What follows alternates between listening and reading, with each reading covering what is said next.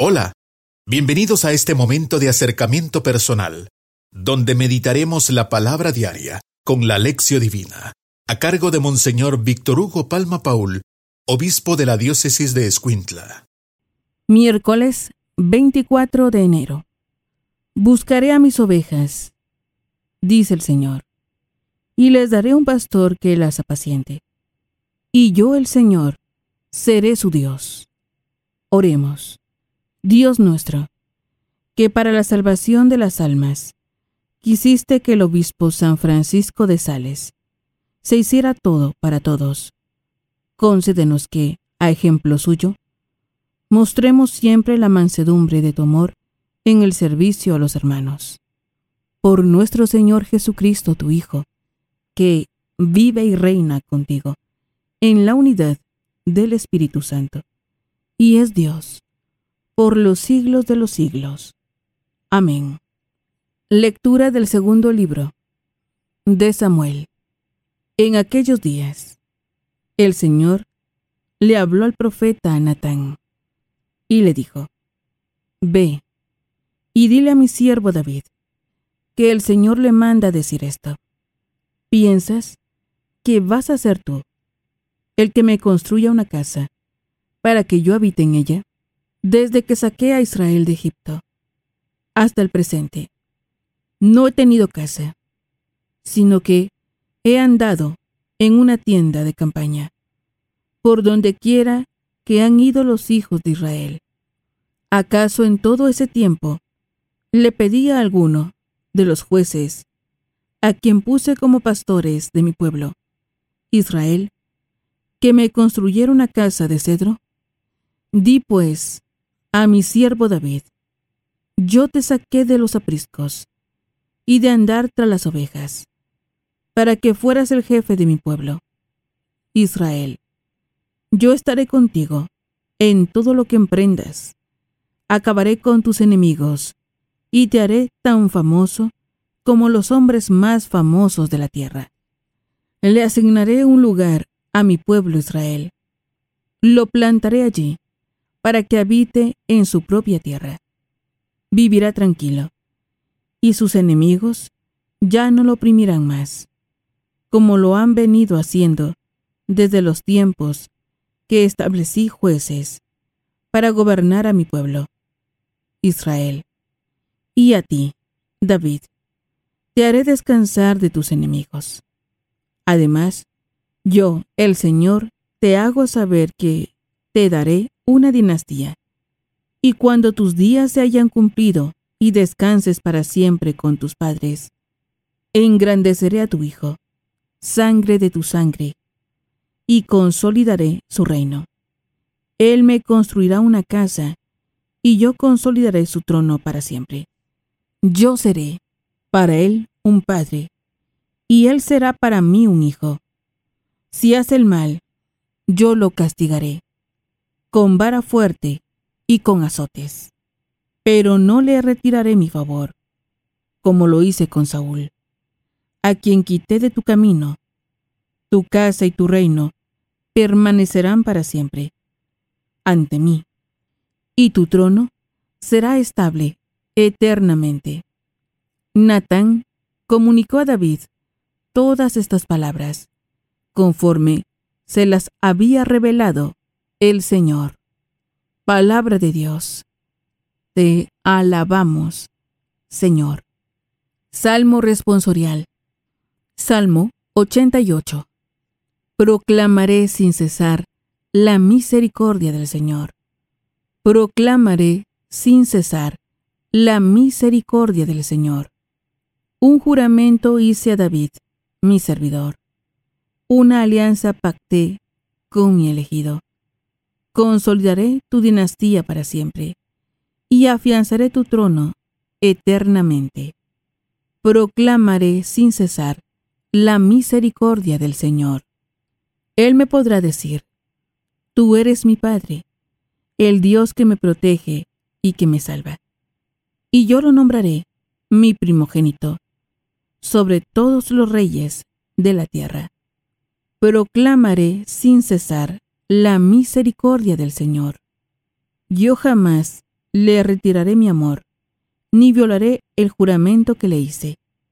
Nunca se extinguirá su descendencia, y su trono durará igual que el cielo. Proclamaré sin cesar la misericordia del Señor. Aleluya, aleluya. La semilla es la palabra de Dios, y el sembrador es Cristo.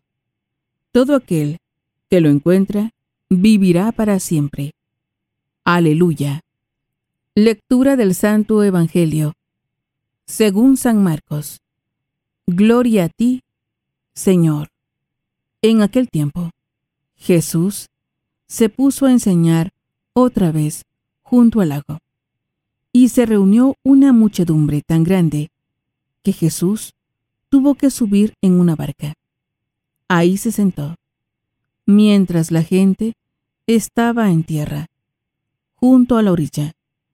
Les estuvo enseñando muchas cosas con parábolas, y les decía, escuchen, salió el sembrador a sembrar.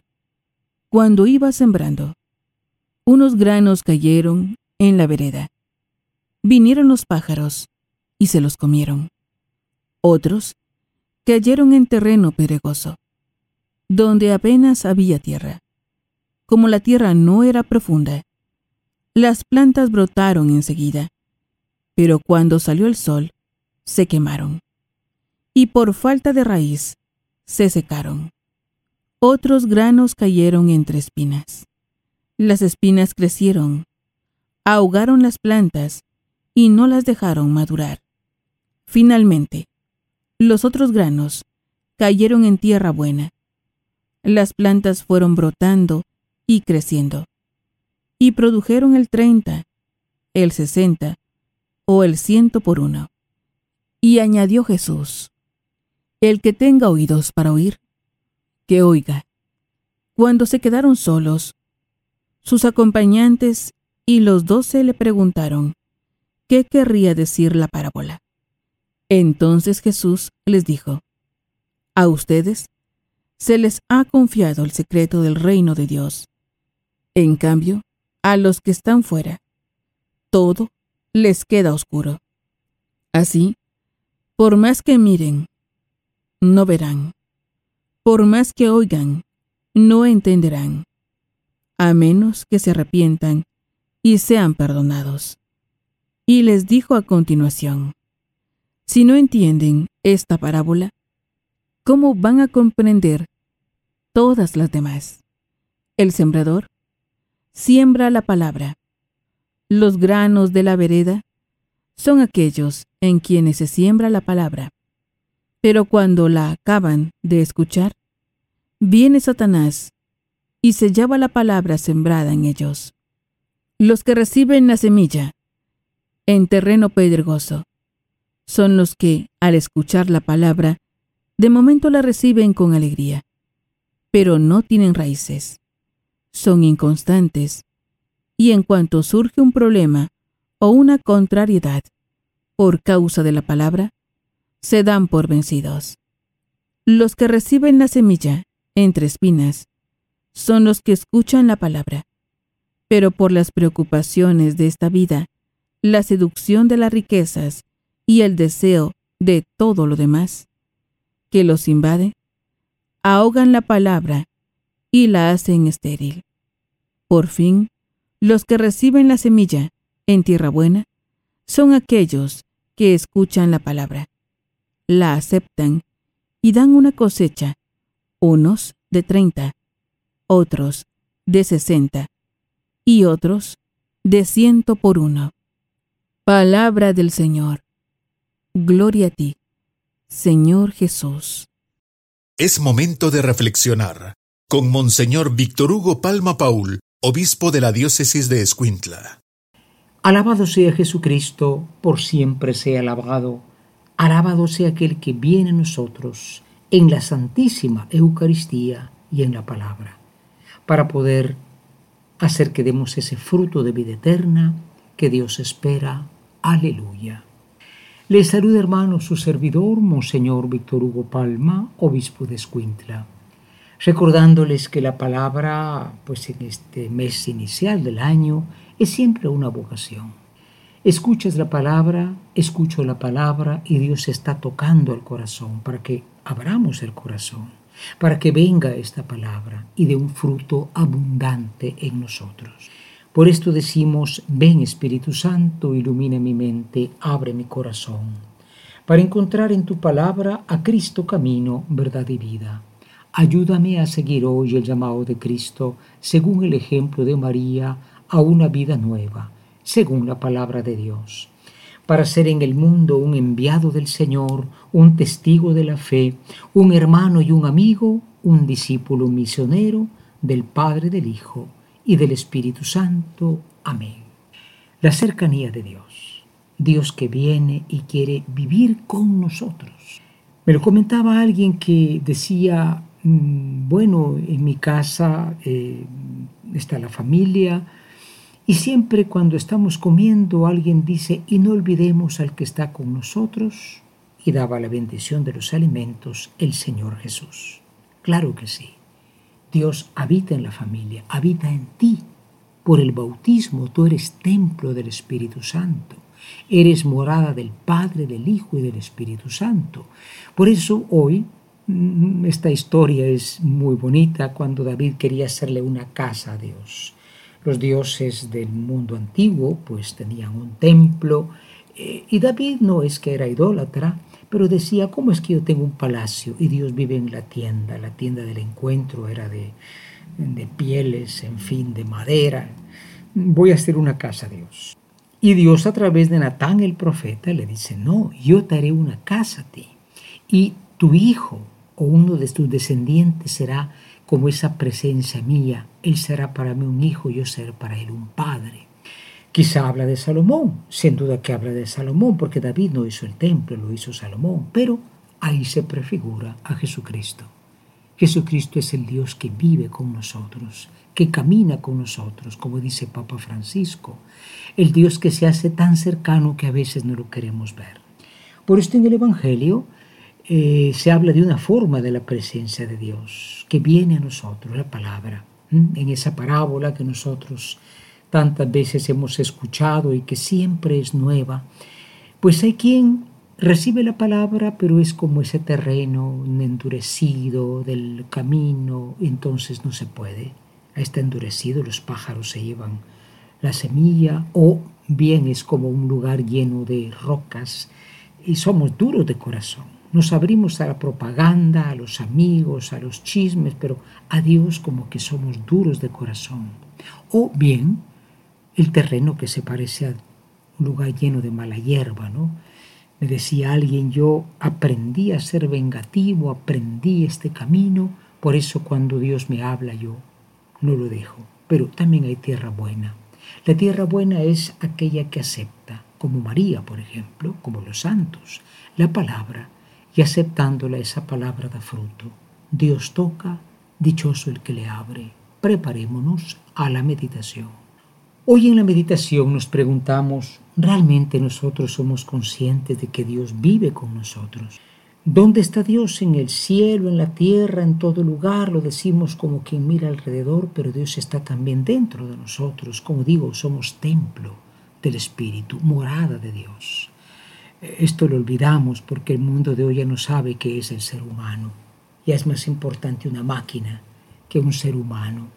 No, tenemos presente que Dios está con nosotros en la Eucaristía, por ejemplo, de modo real. Y la segunda pregunta, ¿este Dios que quiere entrar a nuestra vida a través de la palabra, lo dejamos o lo resistimos como el camino, como la roca o como la mala hierba o dejamos que la palabra venga y de fruto. Preparémonos a la oración.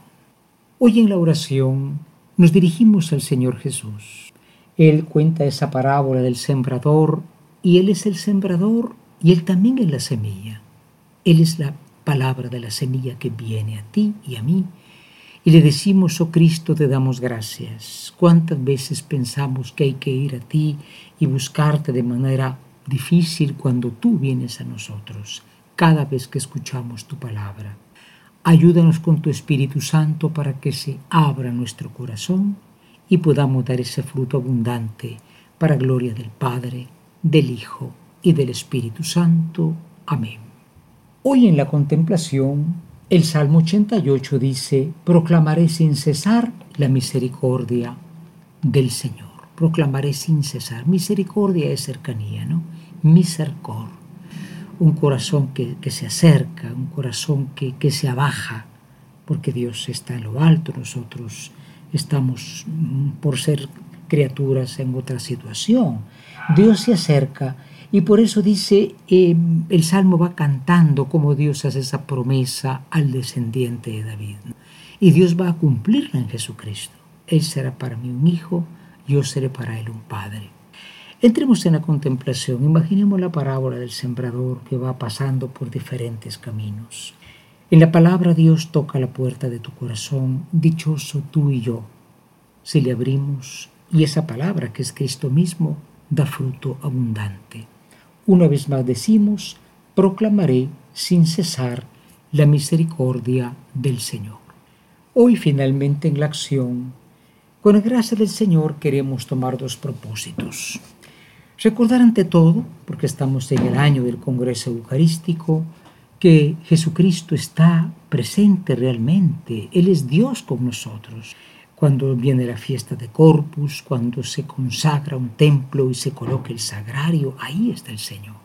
Pero también está en la palabra del hermano, pero básicamente en la Eucaristía. Nunca pasemos de largo delante del Santísimo Sacramento. Ahí estás, Señor Jesús. Y en segundo lugar, pues revisemos, ¿verdad? Si nosotros no somos en el fondo imposibles a esta cercanía de Dios porque nos cerramos.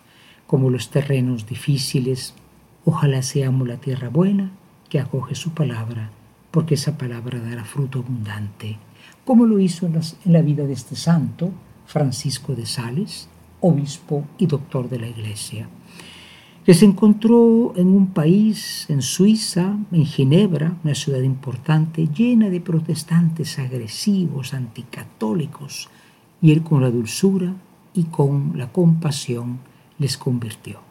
En este año del Congreso Eucarístico Nacional, Yo soy el pan de vida, decimos infinitamente sea alabado mi Jesús sacramentado. Hemos tenido un acercamiento personal Meditando la palabra diaria con la lección divina, a cargo de Monseñor Víctor Hugo Palma Paul, obispo de la diócesis de Escuintla. Ha sido un gusto acompañarlos. Muchas gracias. Hasta pronto.